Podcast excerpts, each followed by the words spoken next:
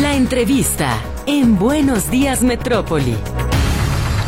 Tenemos el gusto de saludar esta mañana en la línea telefónica a la presidenta del Instituto Electoral y de Participación Ciudadana, Paula Ramírez. Presidenta, muchas gracias por acompañarnos esta mañana para tratar de comprender el asunto de los tiempos electorales, las coaliciones y lo que está sucediendo en estos eh, momentos con el registro de candidatos y, por supuesto, este conflicto eh, con eh, Pedro Kumamoto y la coalición de Morena y sus aliados. Muy buenos días, muy agradecidos por la conversación.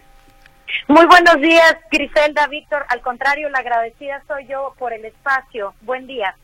Bien, gracias. Pues eh, primero que nada, eh, me surgen estas inconformidades por las modificaciones que realiza el Tribunal Electoral, pero ¿podría usted explicarnos eh, cómo son las reglas del juego para que quede claro, específicamente en este caso, hablando particularmente del, del, tema de la paridad, cómo tienen que cumplir los candidatos para que no haya estas diferencias, estos debates tan álgidos, inclusive entre ellos mismos?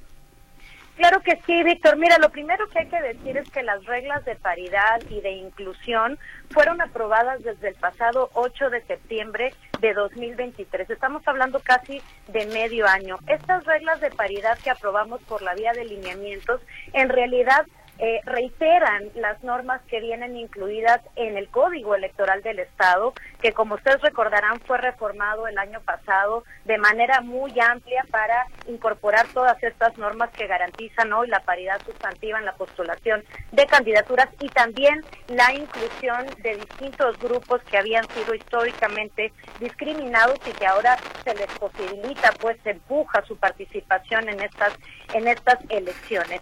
Estos lineamientos están firmes, son vigentes al día de hoy y eh, más tarde, como ustedes saben, eh, se presentaron ante este instituto las solicitudes de convenio de coalición de dos fuerzas políticas, una de ellas integra cinco partidos, la otra tres partidos, y a partir de estos convenios de coaliciones que el instituto aprobó lo que llamamos bloques de competitividad para dichos, dichas coaliciones. Estos bloques de competitividad, Griselda, Víctor, lo que hacen es que organizan los distritos electorales y los municipios en grupos según la competitividad, en bloques, según la competitividad que tiene cada partido y cada, cada coalición, para hacer posible que sean postuladas mujeres ahí donde tienen posibilidades de triunfo, es decir, que no nos quedemos en las reglas iniciales de paridad que conocimos ya hace tiempo, en donde se obligaba solamente a postular la mitad de mujeres y la mitad de hombres. Hoy día las normas son mucho más complejas y mucho más garantistas en este sentido y obligan no solo a que se postulen la mitad de candidatas mujeres y de hombres, sino también obligan a que estas postulaciones sean igualmente competitivas. Y esto es lo que está en juego en esta, en esta discusión, Griselda Víctor. Lo que tenemos hoy día es que el partido político Hagamos y también el partido político Morena impugnaron estos bloques de coalición eh, inconformes con diversas cuestiones en torno a, a cómo el IEPC había eh, pues organizado estas, estos municipios sobre todo y eh, pues lo que resolvió el Tribunal Electoral apenas el pasado 7 de febrero eh, pues no les dejó satisfechos y todo parece indicar, así lo han anunciado, que van a recurrir al Tribunal Electoral Federal para ver si pueden, digamos, revertir esta decisión del Tribunal Electoral Local. Entonces, Todavía nos queda aquí una, digamos, una ruta litigiosa por recorrer. Hay que esperar a ver qué determinan las autoridades federales, pero mientras ello ocurre, el IEPC está obligado a acatar la resolución emitida por el Tribunal Electoral Local eh, y eh, incorporar estas reglas que ha dispuesto esta autoridad judicial. Ahora, Morena o la Alianza consideran que la aplicación eh, de la paridad en este caso solo lleva dedicatoria para la alianza que para la coalición que ellos tienen registrada e incluso em, sospechan que los organismos electorales en Jalisco están coludidos con Enrique Alfaro para esta jugada. Válgame, creo que esta afirmación pues tendría que ser al menos eh, probada con algún elemento. No, yo lo niego contundentemente. Creo que la ruta de los tribunales es muy clara, los partidos tienen garantizadas digamos, amplias posibilidades de, litigio, de defender sus, sus postulaciones, sus posturas, digamos, y como digo yo, pues tienen todavía eh, la instancia de la sala regional del Tribunal Electoral del Poder Judicial de la Federación y todavía después pueden recurrir a la sala superior del tribunal. Es decir, nuestro sistema electoral otorga amplias garantías para que los partidos políticos puedan defender sus intereses legítimos, desde luego.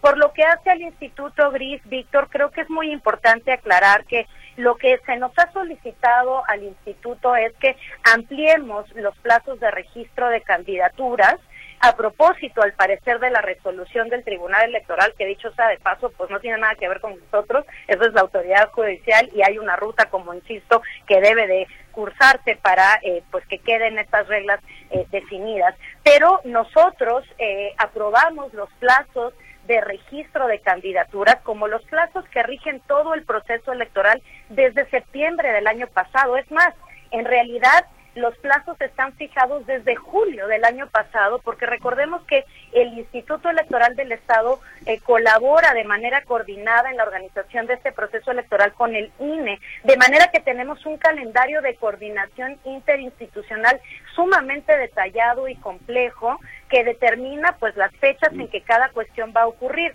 Esto lo aprobamos con tal anticipación, Gris, Víctor, antes dos meses antes incluso de que iniciara el proceso electoral local, justamente para dotar de toda certeza y, digamos, legalidad y seguridad y confianza el proceso electoral para todos los actores políticos, para todos los partidos. Los calendarios, el calendario del IEPC fue ampliamente deliberado en sesión pública, con presencia de todos los partidos políticos, con la participación de Morena, de Hagamos, de todos los integrantes de esa, de esa coalición, y no fueron impugnados, no fueron controvertidos ante ninguna instancia judicial, de manera que se encuentran firmes y vigentes. Pretender, Gris, Víctor, modificar las reglas del juego en pleno partido vulnera la certeza y la definitividad, que son principios que rigen la función electoral. El proceso de registro, de solicitud de registro de candidaturas a la gobernatura incluso ya concluyó. Estamos en pleno proceso de registro de diputaciones y municipios, insisto, en plazos que todos los partidos conocían desde hace muchos meses eh, y que pues desde luego debieron eh, de considerarse para tomar los acuerdos políticos que necesitaran tomar para que pudieran llegar a estas alturas preparados. No ocurre esta cuestión con ningún otro partido político. En concreto, en este momento, entonces, ¿cómo resolvería el tribunal? ¿Ustedes eh, registrarían las candidaturas de acuerdo a la resolución del tribunal electoral? Es decir, en el caso, poniendo el ejemplo de Zapopan, ¿tendrían que dejar fuera los candidatos que no cumplen los requisitos, como es el caso de Pedro Kumamoto? Yo no digo que Pedro Kumamoto no cumple los requisitos, a mí me parece que ahí hay una interpretación, digamos, eh, quizás errada de la sentencia del Tribunal Electoral. El día de hoy, el Consejo General del IEPC va a acatar la sentencia del Tribunal Electoral y es nuestra visión eh, de esta autoridad que la forma debida, menos lesiva de acatar esta sentencia, no es imponiendo lo que nosotros comúnmente conocemos como la cremallera dentro de los bloques de eh, competitividad de esta eh, coalición. Es nuestro entender que lo que está señalando el tribunal y lo hace pues a partir de una justificación que argumenta en su sentencia para dotar de mayores garantías a, digamos, la paridad sustantiva. Lo que nos dice es, en el, hablamos siempre del, bloque de 10 municipios más poblados y más competitivos de la coalición, que es donde reside, digamos, el meollo de la impugnación o de más bien de la sentencia del tribunal, y dice, eh, en el primer lugar del primer subbloque de 10 municipios más competitivos y más poblados debe postularse una mujer. Y en el último lugar de ese de ese bloque de 10 o subbloque de 10 municipios más poblados y más competitivos debe ir un hombre. Y en el segundo subbloque de 10 municipios eh, más poblados y más competitivos, es decir, en el número 11 de la lista de 20, debe de ir postulado un hombre. Eso es lo que falla el, el Tribunal Electoral del Estado y entiendo pues que ha habido diversa interpretación en torno a esta sentencia, pero eh, yo no advierto que haya, digamos, una, una afectación al municipio de Zapopan en concreto.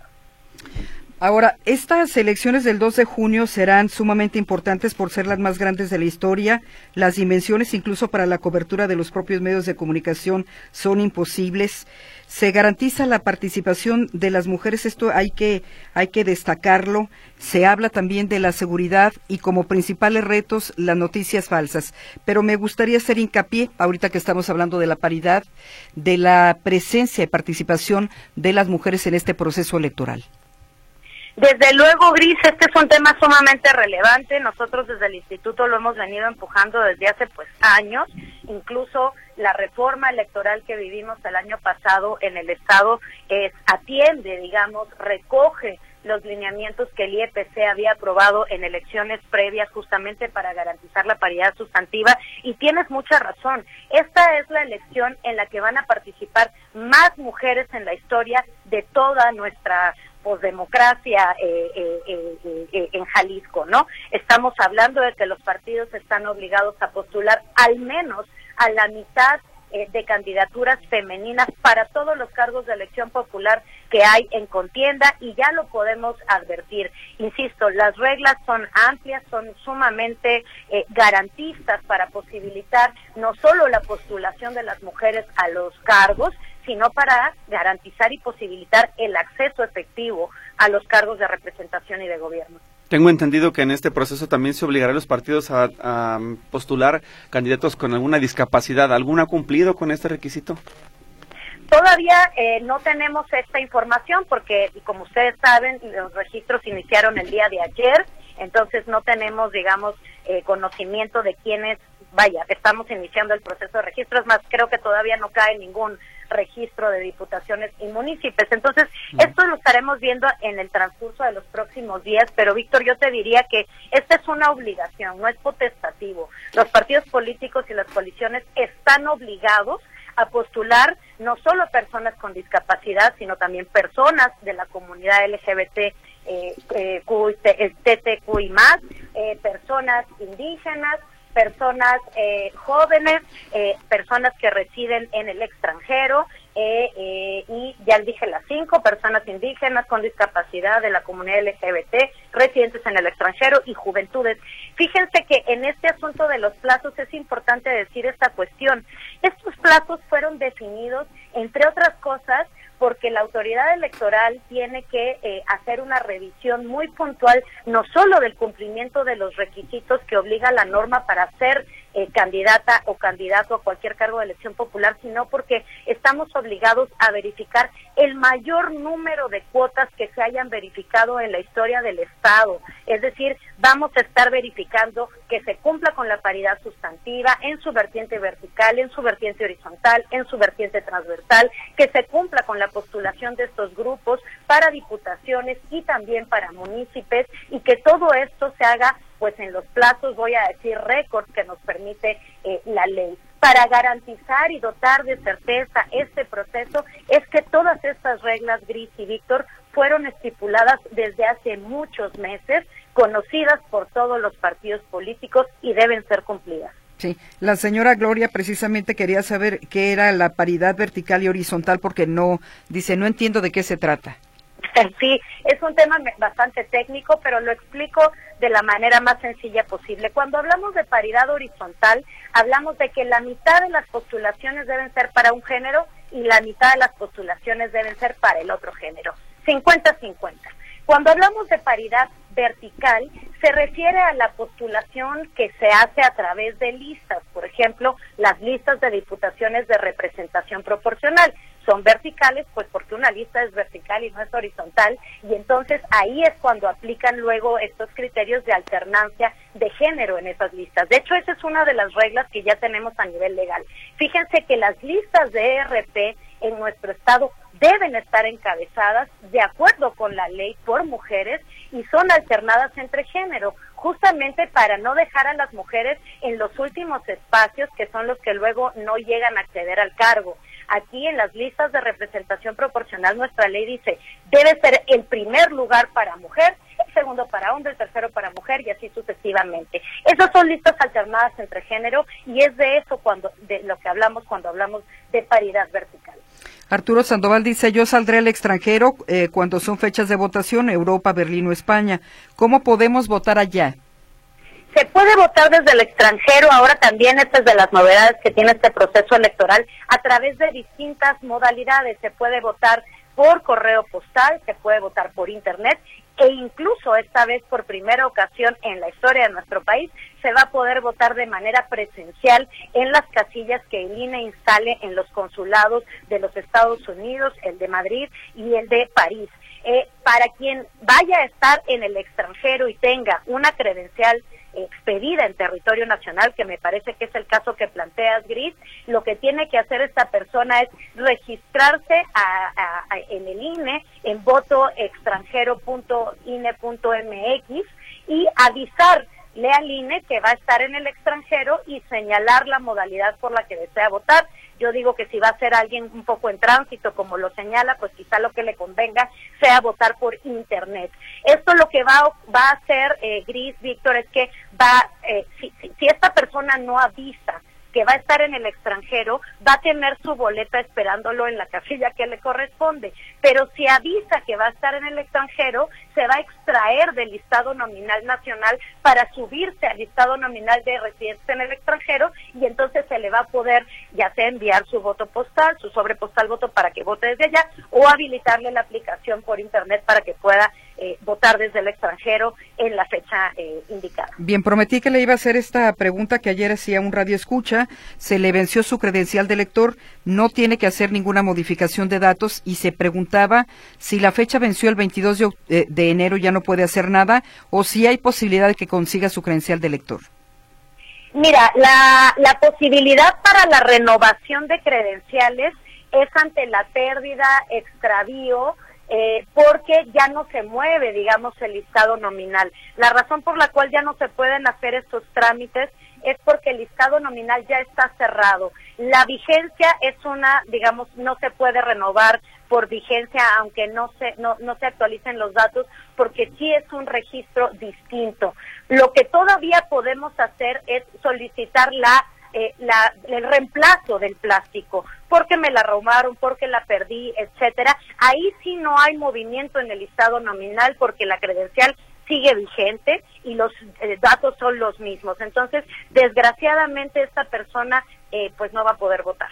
No va a poder votar, pero sí te, tener su credencial de elector. Pero ya estaba vencida, sí. ¿no? Cuando tenemos un documento vencido, pues ya no es útil para el propósito que fue eh, emitido. Bien. Pues, eh, presidenta del Instituto Electoral y de Participación Ciudadana, Paula Ramírez, muchísimas gracias por la información, al pendiente de lo que sesionen y de, bueno, de el rumbo que asuma este caso.